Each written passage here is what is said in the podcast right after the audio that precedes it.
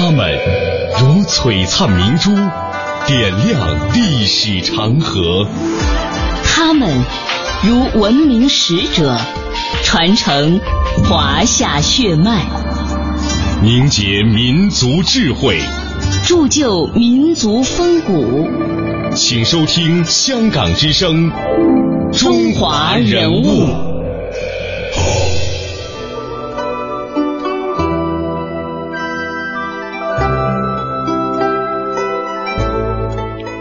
品读中华人物，启迪智慧人生。各位好，我是郑博。大家好，我是军阳。欢迎各位收听今天的中华人物。在二十世纪的中国文坛上，老舍是非常独特的一座艺术高峰。之前的节目当中呢，我们曾经着重从老舍先生的戏剧创作着眼，为您讲述了他的多部代表作品以及他戏剧创作的特点。今天的节目呢，我们从老舍先生生活的各个侧面着手，还原一位生在北京、长在北京、能说。会写、十分爱国的老舍先生。老舍先生的本名叫舒庆春，字舍宇。出身贫寒的他，因为熟悉北京普通人的生活，后来从事文学创作，也多以描写底层人民的生活为主。《骆驼祥子》《我这一辈子》《四世同堂》，这些都是不朽的名著。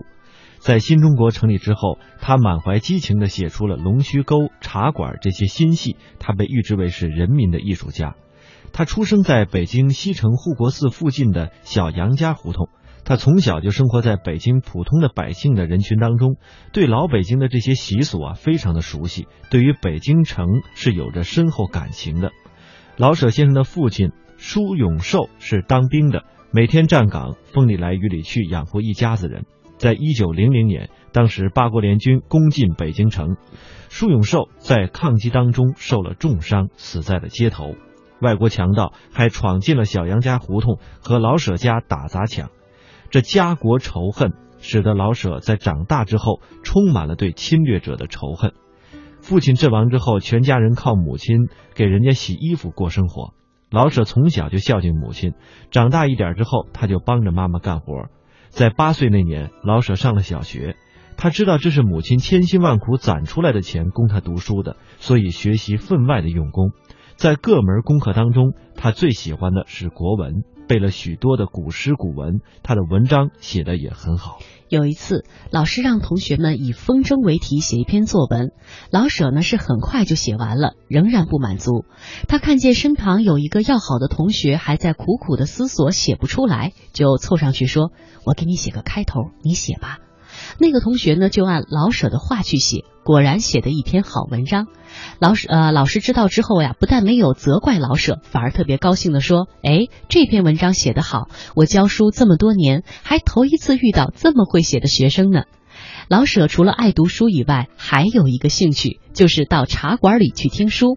那个时候，北京有许多大大小小的茶馆，里边都有说书的，讲的是演绎，招揽顾客。这老舍呢，有空就去听，渐渐就入了迷，故呃肚子里的故事啊，也越来越多了。后来呢，他又约上小伙伴去最热闹的天桥玩，那里不但有说书的，还有许多唱戏的、说相声的、演杂技的、耍把式的。于是呢，他在这里又迷上了民间传统艺术。所以，生在北京，长在北京，从小就喜欢北京，这是老舍的特色。后来呢，他成为写北京的大作家，和小时候的经历有很大的关系。当我们提到青砖灰瓦、长袍马褂、小袄布鞋、四合院、胡同、茶馆这些呢，都会自然的让人想起老北京城，当然也会想起老舍。人物穿越时空，人生启迪智慧，人文润泽心灵，人性彰显力量。香港之声，中华人物，为你细数那些被历史记住的名字。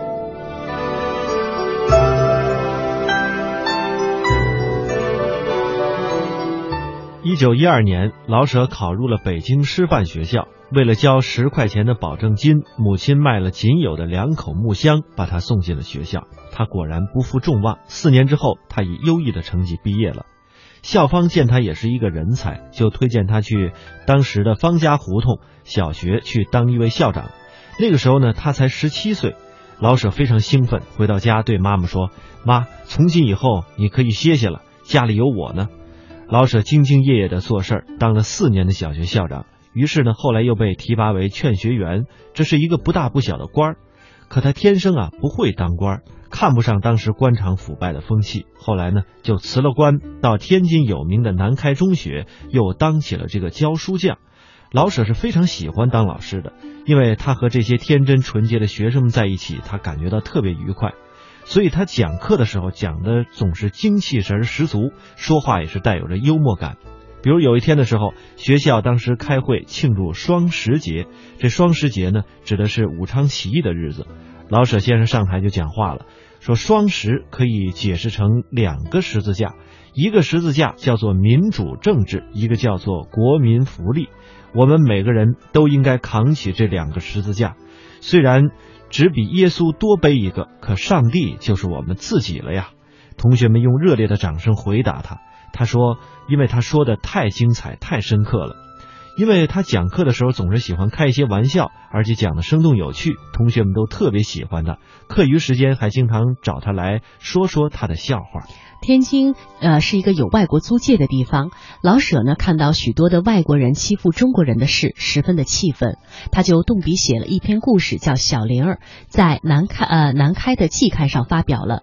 小玲儿写的是什么呢？是一个外号叫小玲儿的男学生，对侵略中国的外国强盗特别的恨，就练习武艺，与小伙伴结伙去打洋教堂里的洋人小孩，结果呢他被学校开除了。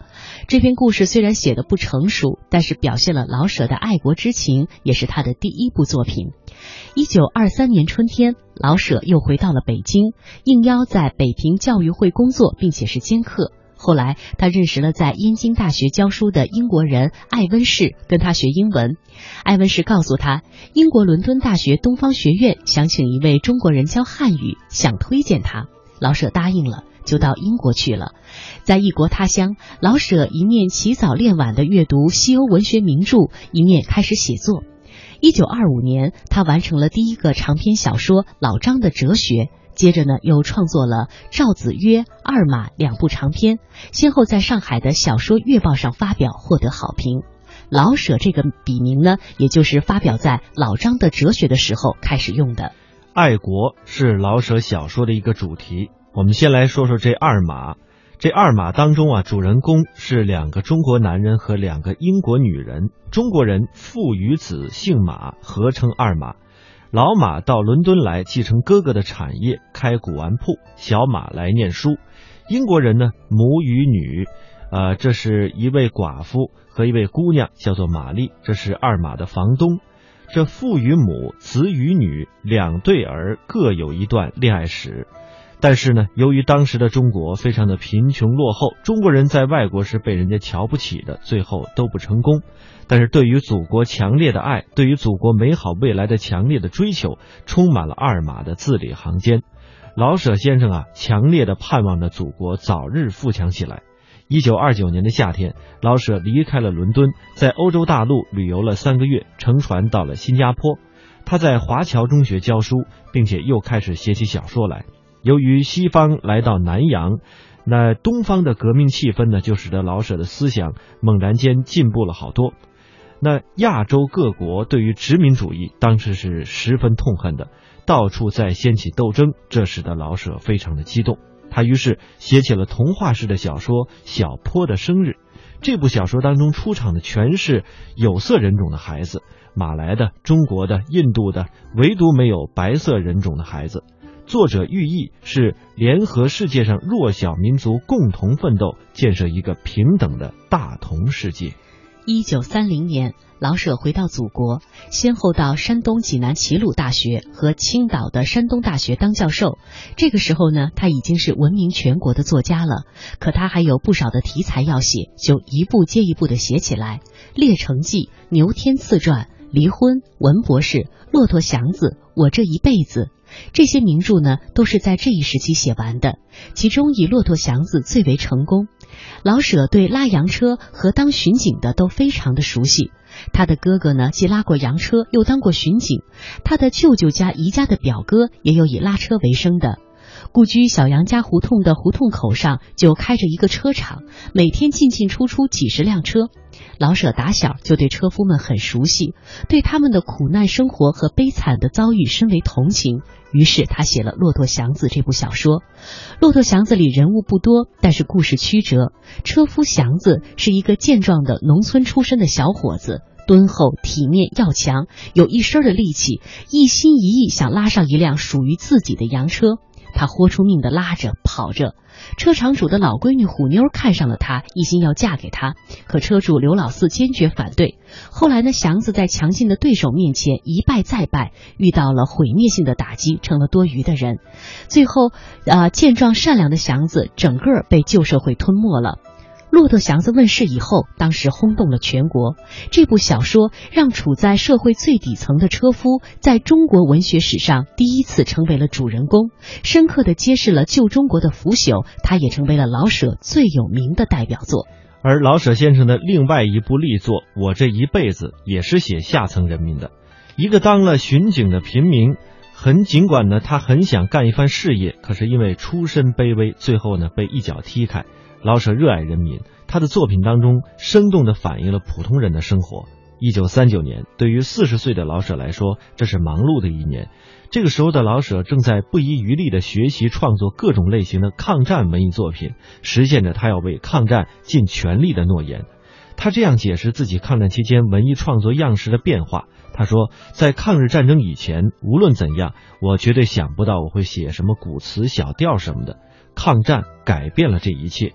我的生活与我的文章也都随着战斗的潮热潮而不能不变动了，而这一切的变化的确是从一九三七年卢沟桥事变开始的。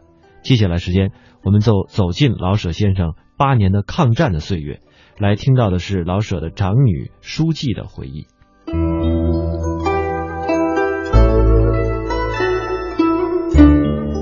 当时，北平已经失守了，天津也失守了。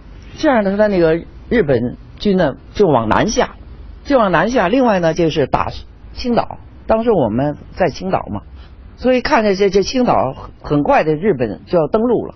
所以在这么非常危急的情况下，在一九三七年八月份，所以仓皇的就从青岛又逃回济南。济南在正好这个时候呢，他又应聘了，他又应聘齐鲁大学的这个啊担任教学。他又不不甘于当亡国奴，更不甘于。去当汉奸，就根本不可能在沦陷了的那个啊被日本占领的那个地方去做任何工作。他说这个根本嗯不可想象。他是一个特别有国家这个这个责任感、对国家责任感的一个一个作家。他就想着参与到这样一个文艺界的抗战洪流当中去。老舍先生永远是挺身而出的一个坚定的爱国主义的态度。他的父亲就是在。外国入侵面前，舍身取义、舍身救国而英勇壮烈牺牲的一个烈士。我只有一支笔，这支笔是我的本钱，也是我的抗敌的武器。一九三七年十一月十五日的黄昏，老舍走出了济南的家门，独自一人奔赴中国文艺界的抗战中心。武汉，人物穿越时空，人生启迪智慧，人文润泽心灵，人性彰显力量。香港之声，中华人物，为你细数那些被历史记住的名字。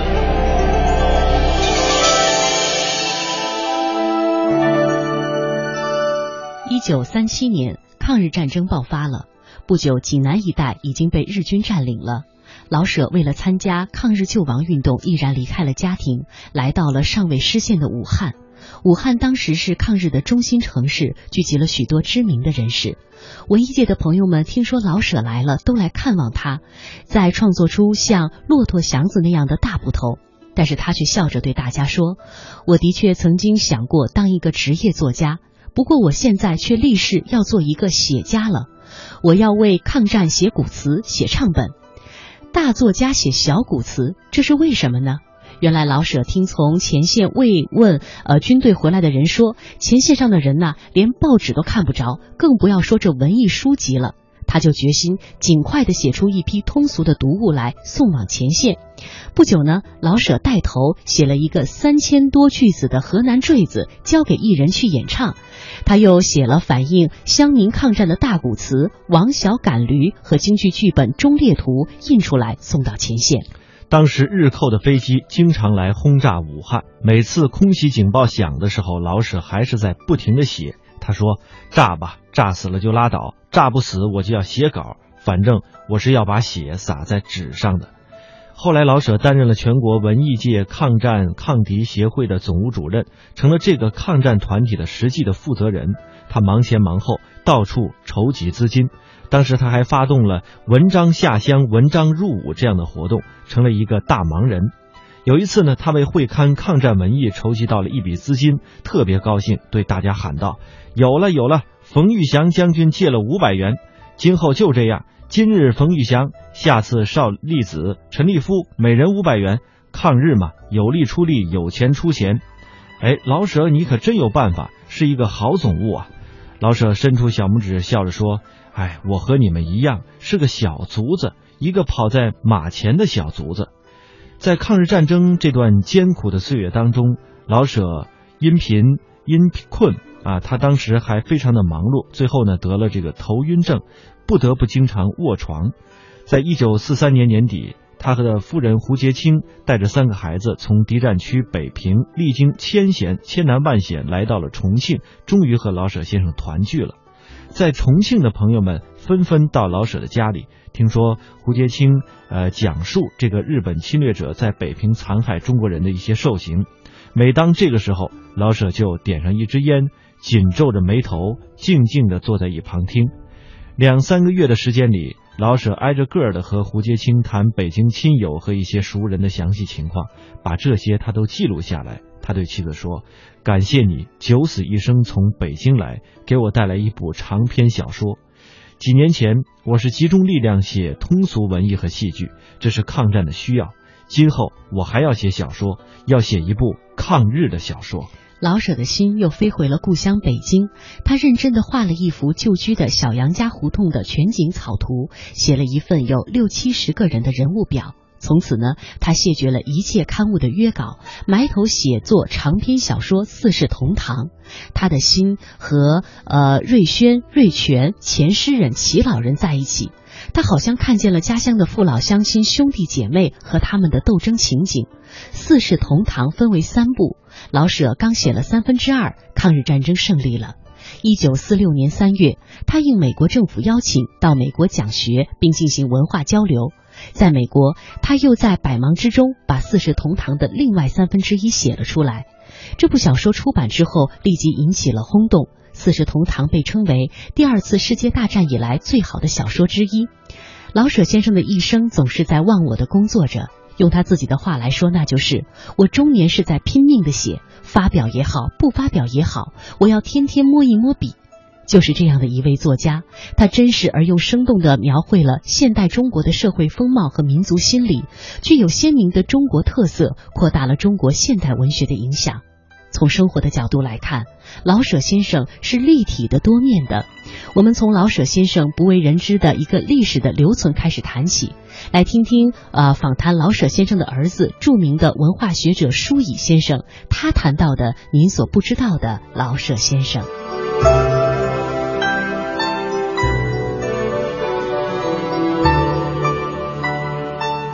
老舍先生曾经出过唱片，很意外是吗？这个唱片今天来看是一件非常时髦的事儿啊。当年出的什么唱片？是唱流行歌曲吗？那倒不是，这个是一九二几年啊。嗯。他在伦敦大学教书的时候，灌的这个叫做汉语声片。嗯。就是教外国人说汉语的留声机片。这一套唱片呢，实际上是以他为主角啊，包括英国的教授和英国的讲师共同来完成，所以就很意外的留下了老舍先生二十几岁的声音。这声音您听过吗？呃，听过，听过，这个很有趣。他这个男人到老了吧，声音越来越低沉。嗯。哎，他那时候年轻，只有二十几岁嘛，声音非常高亢、清脆、嘹亮，好听。但是一听吧，就知道这是老舍的声音。大家想不想现场听一听二十多岁的老舍先生他的声音是什么样的？想。别说二十多岁，我相信很多人连老舍先生老年时候的声音也没听过，是吗？哈，来，我们听一听。发行于上世纪二十年代的言语声片，是老舍先生和两位伦敦大学东方学院同事为英国林格峰语言中心编写的世界上最早的一套汉语教材和声片。教材里的汉字课文全部由老舍编写，并亲自用毛笔抄录，声片由老舍录制。这套声片让老舍先生成为在海外传播汉语教学的先驱。他忠实的记录着老舍年轻而嘹亮的声音。满天都是黑云彩，是要下雨的样子。满屋子都是烟，是要下雨的样子。满屋子都是烟。那个年代在国外有学习汉语的教材是很少见的。不是，这个英国人呢，因为要到中国来做很多事情啊，所以这套东西流行了很很广泛。而且流行的时间很长，大概一直持续到这个是二十年代末做的了，一直到五十年代，咱们这边都解放了，还在用这个，全世界，所以这套东西很普遍，到到哪都可以找到。用了好几十年啊！对对，他所用的那句语言嘛，虽然只经过了几十年，就北京话有很大的变化，所以所以后来我们倒是曾经建议语言学家研究那套东西，来来研究这个语言的变化。你比如说那个里头。他朗诵的时候，经常要这样说：“呃，那个葡萄挂的高高的，嗯，哎，末末了怎么怎么样？” 现在北京人不这么说了。啊，通过呃老舍先生的这一套中文教材，也帮我们记录了语言的变迁。对啊，好，这是出过唱片的老舍，这是今天的一大发现。我们再来看老舍先生还有哪些不为人知的一面？文武双全。啊，这个文不用说了，留下大量的著名的文学作品。这个武指的是什么呢？武指的是武术。老舍先生会武术。哎，他会武术。他打什么拳啊？哎呦，他打的可多了，拳吧有太极啊，然后有棍术，有剑术。他大概在十几二十岁的时候，他已经会会剑术。有一次我在那个《晨报》上。不是原来老北平有一个很有名的报纸叫《晨报》吗？嗯，报道一九二一年北京的中小学开运动会，这个运动会呢有组委会啊，有宣传部，宣传部的书军、严军两个人出了一套呃剑谱，剑术的谱。啊，舒军和严军是两个人名是吧？哎，他们两个出剑谱。哎。来免费的给这个运动会的这些观众和运动员，那个那个严君呢，就是严伯龙，北京的非常一个有名的画家。那么由这个舒君，就是舒庆春，来写文字，由这个人来画这个剑谱。舒君就是老舍先生是吗？就是他。哦，一个人来说来比划。另外一个人把它变成图画展现出来。对对对对对，所以这个说句开玩笑的话，老舍的第一部著作是武术书。哇，能想到吗？光知道金庸啊、古龙啊，老舍先生能写武侠，这个他没写成书哈，但是这个更实用。对，他会剑法，还会什么呀？还会用什么？他会使十八般兵器，刀剑剑戟棍都都剑都都都有，轮番的练。对，他那个时候就是在山东的时候啊，他有一次早晨起来吧，大概觉得背疼，疼得很厉害，那么就去请教大夫，大夫说你最好啊加强锻炼，所以他那个时候在山东的时候，尤其是在济南的时候，就开始找这个武术家教他打拳，教他棍棒，所以他我们我们院子一个有一比较大的空场，他就在那儿练。溯华夏五千年，英才辈出；激扬文字，书写风流；跌宕声韵，记录千秋；征战沙场，气吞山河。这里是香港之声，中华人物。